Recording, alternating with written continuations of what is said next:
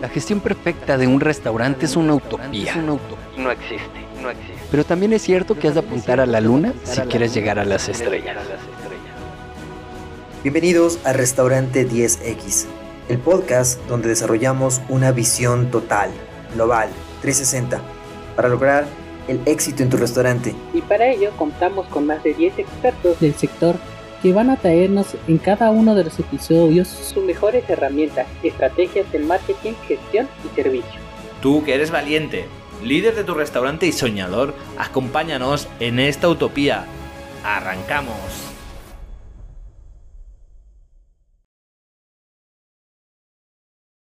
Muy buenas a todos y bienvenidos a un nuevo episodio de Restaurante 10X. Estamos de nuevo con Marta de Gestionante y estamos de nuevo que vamos a tocar un tema de, recursos humanos más bien enfocados al liderazgo, ¿no? Un tema, para mí me parece, eh, bueno, yo creo que va a gustar mucho este episodio, pero antes de todo vamos a saludar a Marta. ¿Qué tal, Marta? ¿Cómo estás? Hola, John. Hola a todos. Muy bien. Encantada de estar por aquí de nuevo.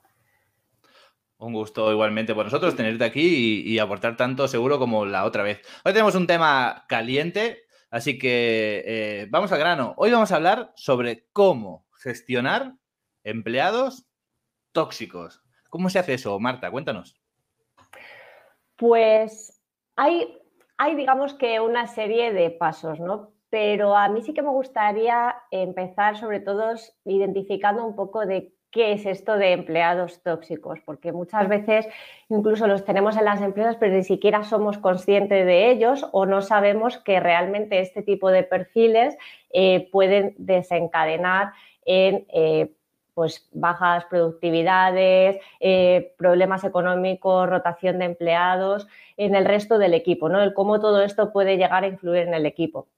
Entonces, a mí hay un dato que me llamó muchísimo la, atención, eh, que es que entre un 5 y un 15%, es un dato que, del Instituto Panamericano, entre un 5 y un 15% de los empleados de una empresa son empleados tóxicos. Claro, ¿eso qué quiere decir? Que simplemente, por ejemplo, eh, si esto lo trasladamos a hostelería o a un restaurante, eh, en una plantilla de 10 empleados, que es un restaurante mediano, eh, pequeño mediano, ¿no? digamos que habría un empleado tóxico. O sea, de, de o sea, esto al final tiene una repercusión enorme en cómo esto va a ir infectando ¿no? al resto del equipo en el funcionamiento y en la forma de trabajar. Pero claro, ¿cómo son al final los empleados tóxicos? ¿no? O sea, ¿qué perfil tienen estos empleados y cómo sé si dentro de mi restaurante puedo contar con una persona de este equipo, teniendo en cuenta sobre todo esta probabilidad tan grande, ¿no? que por eso quería empezar un poco también con este dato. Eh, pues al final para mí también un empleado tóxico es una persona que eh, tiene malos hábitos, ¿no? O sea, por ejemplo, imaginemos que estamos en un servicio, esa persona deja el servicio, se sale a fumar o eh, empieza con el móvil, ¿no? Empieza a lo mejor con este tipo de hábitos que si no se corrigen, pues se pueden ir contagiando al resto del equipo y que al final dificulte la forma de, trabajar y de sacar el servicio. También son personas eh, pues bueno, que tienen como quejas constantes, eh, les motiva un poco el tema de los rumores, chismes, el estar hablando con unos, con otros, estos grupitos que al final se hacen y que también se hacen incluso llega un momento que durante el servicio, con lo cual está afectando, pues oye, a que no estemos pendientes y atentos del cliente y de, cómo servirle, de si ha venido un cliente nuevo, de si está atendido, de si le falta bebida, ¿no? Y eh, esto al final pasa lo mismo, o sea, al final estos rumores acaban generando un mal ambiente de trabajo eh, que hace que, los empleados pues un poco se, descomprometan y empiecen a adquirir esas actitudes un poco de pasotismo. Eh, también suelen ser personas que, miran un poco por lo suyo, no tienen ese concepto de trabajo en equipo, sino que voy y hago mi trabajo, pero en verdad a mí los resultados de la empresa, los objetivos, lo que vayamos a conseguir allí, como que me da un poco igual, ¿no? Me desprendo un poco de lo que haya eh, en el equipo, de, oye, si esta persona necesita ayuda, mira, no, a mí mis tareas son estas y tampoco me voy a implicar demasiado en ayudar al resto de, las personas. Suelen tener también eh, un foco un poco negativo. Entonces, eh, enfocarse en esto al final hace que esa persona pues esté en una energía y cree un mal ambiente de trabajo, ¿no? Que, eh, nos enfocamos simplemente en, eh, pues es que eh, me, está, me está pagando mal o es que trabajamos más horas de lo normal. claro, todo esto al final hace que el resto de los empleados vayan sembrando también esto en su cabeza y que su forma de trabajar pues sea cada vez menor, ¿no? O sea, se descomprometan más, quieran cada vez hacer menos y se acojan un poco a esa ley de mínimo esfuerzo. Totalmente de acuerdo. Yo creo que, hay eh, empleados tóxicos en todas partes y, lo que es más peligroso muchas veces en, todas las, áreas, ¿no? Los estatus, no sé cuál es la palabra ahora, ¿no? Tanto, no solo hay camareros o ayudantes tóxicos, sino que también muchas veces está el propio encargado, el propio director que es tóxico, ¿no? Y esto ya es, bueno, el, Zoom, ¿no? Ahora supongo que nos contarás un poco cómo gestionar esto. Sí, a ver, cuando, el cuando en este caso el gerente eh, es el tóxico, pues aquí eh, poco tenemos que hacer. O sea, al final si una persona no se encuentra cómoda en su trabajo o está contando con este tipo de, eh, de jefes, ¿no? supervisores o coordinadores, pues lo mejor al final yo creo que es marcharse por uno mismo porque lo que va a hacer es que la propia persona se va a desmotivar y no se va a sentir reconocida, valorada, eh, digamos que la va a ir un poco bajando y sembrando hacia abajo. En caso contrario, ¿no? que es un poco desde el punto de vista del, desde el que lo estamos tratando, desde el punto de vista del liderazgo y encontrarnos con este tipo de empleados, pues muchas veces también es difícil de gestionar porque en muchas ocasiones suele ser que, son empleados que trabajan muy bien, que hacen también bien su trabajo. Entonces, en este sentido, cuesta mucho desprenderse de ellos, porque al final, claro, si tenemos en cuenta el problema que hay con el personal ¿no? y, el, y el encontrar gente buena en hostelería, lo consideramos como un talento del que no nos queremos desprender. Sin embargo, eh, esto al final nos está haciendo el efecto contrario. Nos está haciendo que eh, la productividad del equipo baje y que llegamos, lleguemos a tener una rotación muy alta porque la gente que está a su alrededor y que no comparte ese tipo de valores, pues eh, se acaba desprendiendo al final también de la empresa y diciendo yo no quiero seguir trabajando aquí porque no me encuentro a gusto ni me encuentro bien. Claro, eso tiene un coste que, según la Universidad de, Harvard, por ejemplo, llega hasta los 12.000 euros anuales en rotación de personal. O sea, tiene al final tanto repercusión económica como repercusión a nivel de productividad de equipo y luego, claro, factores que se van desencadenando como falta de compromiso, de motivación, etcétera. Pero eh, también es cierto que hay empleados que ya, digamos, que entran un poco con esa toxicidad y luego hay empleados que se convierten y que se acaban volviendo tóxicos. Causas, pues, por ejemplo, personas que llevan mucho tiempo en la empresa suelen ser de, este perfil, que entran en esta monotonía, en esta rutina en la que eh, constantemente empiezan a hacer pues eh, siempre las mismas tareas, no se ven como un crecimiento y acaban entrando eh, pues eh, en una rutina un poco eh, tóxica que lo que acaba haciendo es que los nuevos que entren, que pueden entrar con ganas, con ganas de aportar, de crear cosas nuevas, se acaben acogiendo a ese sistema de, trabajo en el que hagan lo mínimo pues para sacar el trabajo adelante, que no le echen y nada más. Entonces, claro, eh, normalmente cuando nos encontramos ante estas situaciones, si tenemos a una persona que lleva tanto tiempo con nosotros, pues es mucho más difícil desvincularse de ella y sobre todo detectar que esta persona se está convirtiendo en alguien tóxico dentro del equipo. Es verdad que es una palabra un poco fea o desagradable eh, para referirse a alguien, ¿no? Pero, pero bueno. Y, eh, y perdón, y que no quiere decir que sean malas personas. Ojo, no tiene nada que ver.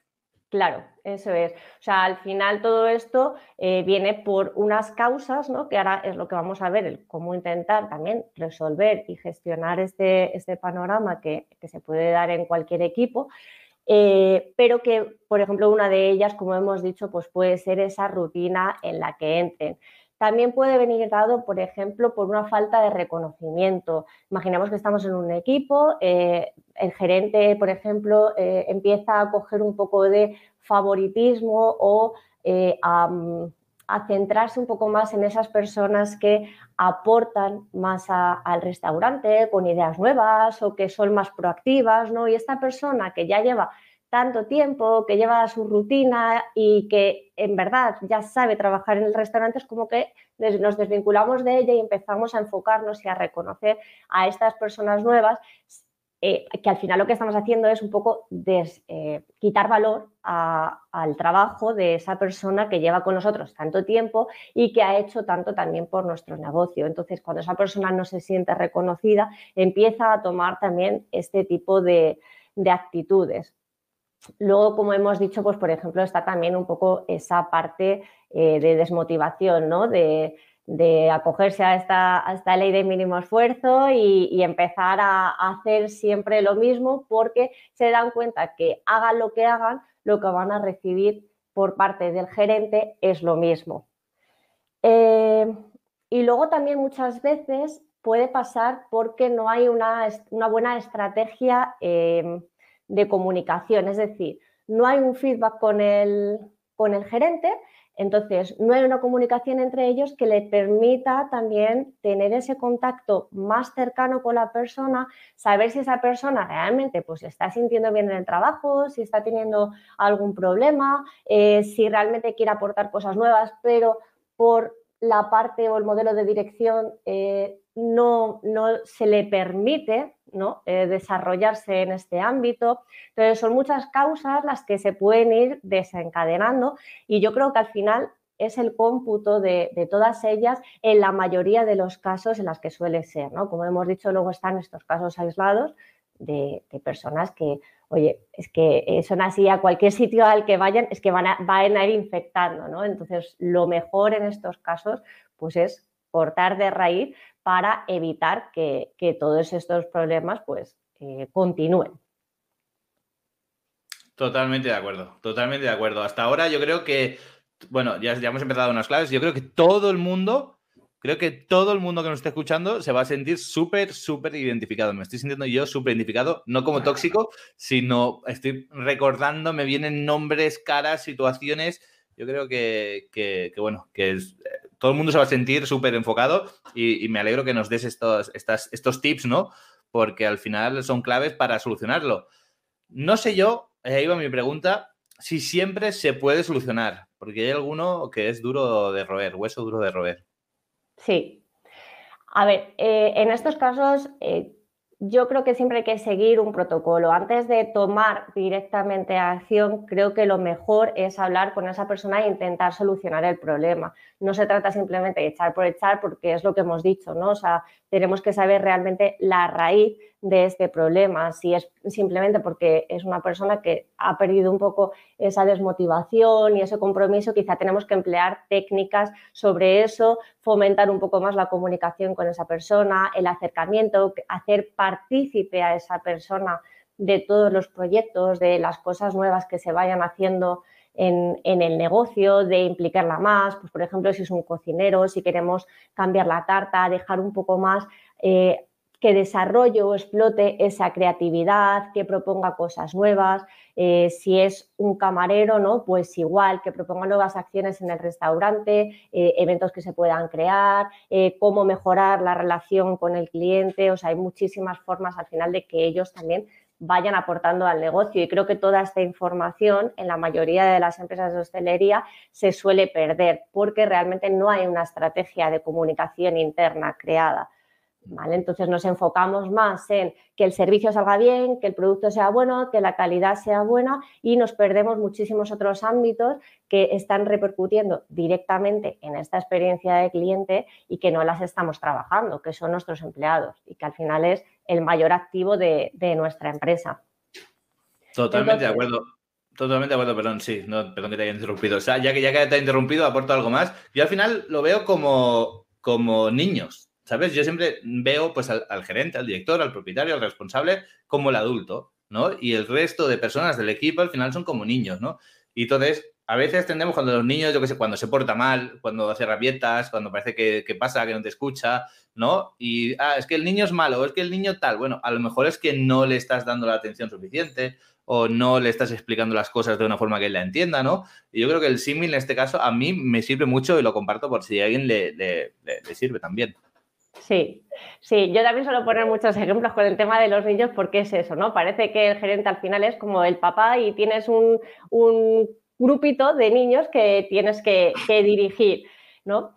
Entonces, eh, en esta parte que, que, estábamos hablando de cómo solucionar esto, pues eh, el sentarse a hablar con esa persona y ver efectivamente qué le está, qué le está sucediendo, ¿no? O sea, quizá a lo mejor es una persona que no se le han explicado bien las cosas desde el principio, no sabe cómo actuar, no sabe a quién dirigirse en caso de tener cualquier duda, eh, quizá le llegan eh, órdenes un poco contradictorias y no sabe a quién hacer caso, entonces acaba cogiendo una actitud de, bueno, pues hago lo que quiero o como yo quiero y ya está. Y si justo me está mirando el que me ha dicho que lo haga de esta forma, pues bueno, lo voy a sacar como él dice porque justo me está mirando, pero en el momento en el que no me mire, pues lo acabaré haciendo como yo quiera, ¿no? Entonces, eh, hay que ver un poco también qué es lo que está pasando, porque muchas veces eh, la culpa la tiene directamente el gerente, ¿no? Que no, no está prestando atención a, estos niños, ¿no? Lo que tú decías, al final, cuando una persona hace algo, lo hace como una, creo que en el fondo, en el trasfondo de todo eso, al final es una llamada de atención de algo, ¿vale? Que esa persona pues tiene guardada dentro y que le está haciendo actuar eh, de esa manera en concreto. Luego, por supuesto, pues muchas veces también hay que establecer eh, normas eh, y límites y, no, que, o sea, eh, esto hay veces que puede ser como un caso aislado, pero muchas veces puede ser porque no se han establecido esas limitaciones que dicen cómo tienes que actuar durante el servicio o después, o hacer un cierre, o hacer una apertura, o hacer el cambio ¿no? con el turno de la mañana, de la tarde, de la noche. Entonces, muchas veces no se explica eso, son cosas como que se dan por hecho que las sabes porque has trabajado ya en hostelería, pero es que el funcionamiento en cada empresa es totalmente diferente. Entonces, esa persona no es que esté actuando así a mala fe, sino que, bueno, pues como piensa que simplemente está permitido, o quizá en la otra empresa en la que estaba lo hacía así y estaba permitido, considera que en esta también lo puede hacer y se le va a permitir de la misma manera.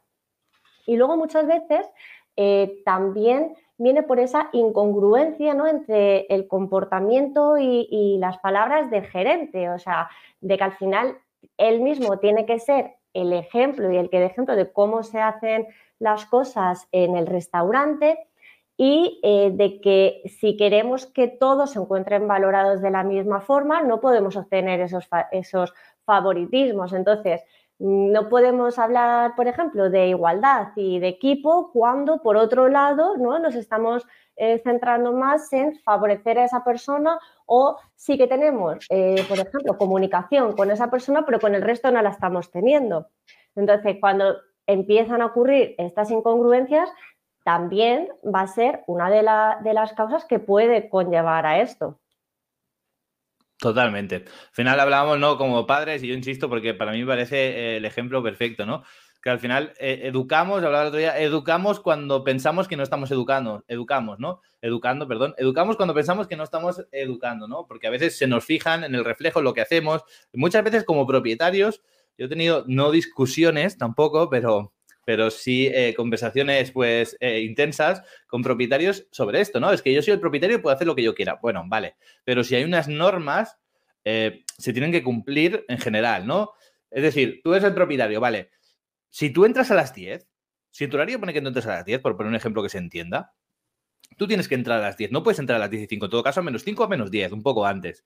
Si tú eres el propietario y no quieres venir a las 10, no te pongas un horario que tú tienes que venir a las 10, por ejemplo porque así no lo estarás incumpliendo. Entonces, como propietario, tú puedes montar el negocio o gestionarlo de la forma que tú consideres y poner las reglas determinadas y, tú puedes establecer tu, tu, día a día o lo que sea. Pero si pones unas reglas y tú las rompes, si tú estás en el servicio y te sales a fumar, pues luego no vas a, ¿cómo, ¿cómo vas a pretender que tus trabajadores no salgan a fumar? O si tú eres el propietario o el gerente o el responsable y no estás dando ejemplo cuando toca dar ejemplo, entonces no te van a, copiar. Otra cosa es que tú como propietario digas, no, yo soy propietario, gerente tal, y yo no estoy en el servicio. Yo me ocupo de temas administrativos o me ocupo de tal. Vale, perfecto.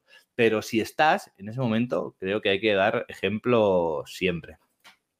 Sí, efectivamente. Al final, eh, esa, esa, figura, ¿no? O sea, es, lo que nos va a hacer que también nosotros nos comportemos de una manera u otra, según también lo que veamos en, el ejemplo, ¿no? O sea, es como los niños al final con, con, los papás volviendo a lo mismo. O sea, se van a comportar según lo que hayan visto y lo que se les haya permitido. Si nos han establecido unas normas, pues van a acabar haciendo lo que quieren. Si nos han establecido correctamente unos procedimientos, pues lo a su manera, porque además, si tampoco saben eh, por ejemplo, con el tema de la estrategia de comunicación, a quién tienen que dirigirse en caso de dudas o de cualquier problema que se puedan encontrar en el restaurante, bien con el equipo, bien con un cliente, pues eh, al final va a ser un poco lo mismo, ¿no? Van a acabar haciendo lo que, lo que ellos quieran.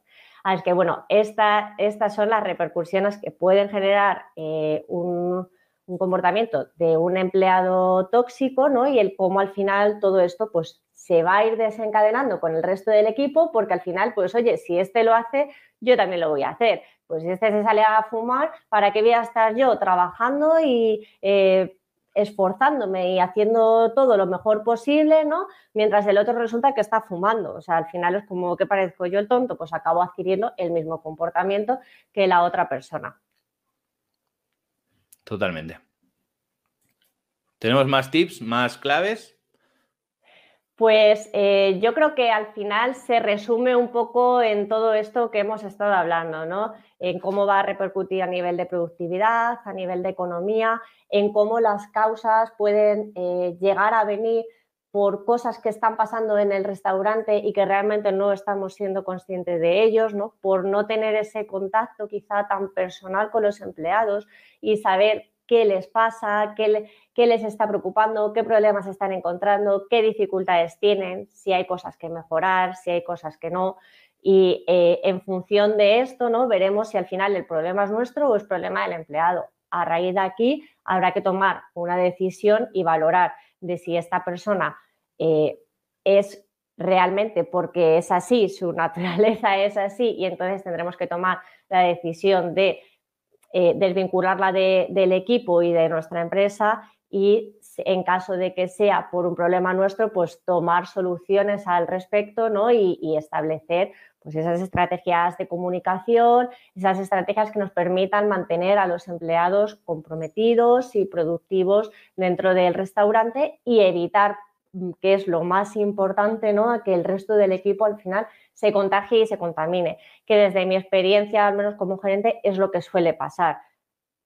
Totalmente, estoy totalmente de acuerdo. Mira, nos han dejado una pregunta en Twitter, un nuevo formato que, estamos ahora montando. Digo, voy a, hacer una prueba y nos han dejado una, una pregunta, así que lo vamos a hacer más. Pero bueno, eh, bueno, antes de, la pregunta, eh, decirles a todos los que nos están oyendo que tienen, bueno, varias opciones. Yo intentaré dejar las redes sociales cuando vayamos a grabar también para que nos puedan dejar preguntas y demás y comentarios, pero que en la página web pues eh, pueden acceder y dejarnos un comentario, un mensaje de voz, decir para qué experto va y hacer la pregunta que quieran y a partir de ahí puede ser o bien para un episodio o bien eh, podemos hacer un episodio especial de esa duda concreta que tengamos. Por ejemplo, hola, quiero hacer una pregunta para Marta Gómez de Gestionante y quiero saber cómo tal, tal, tal para gestionar esto del personal. Vale, perfecto, pues lo pasamos a Marta y así podemos hacer episodios, digamos, personalizados para vuestras inquietudes. Así que si tenéis dudas, podéis entrar a restaurante10x.com y dejar vuestro mensaje de voz y vuestra inquietud.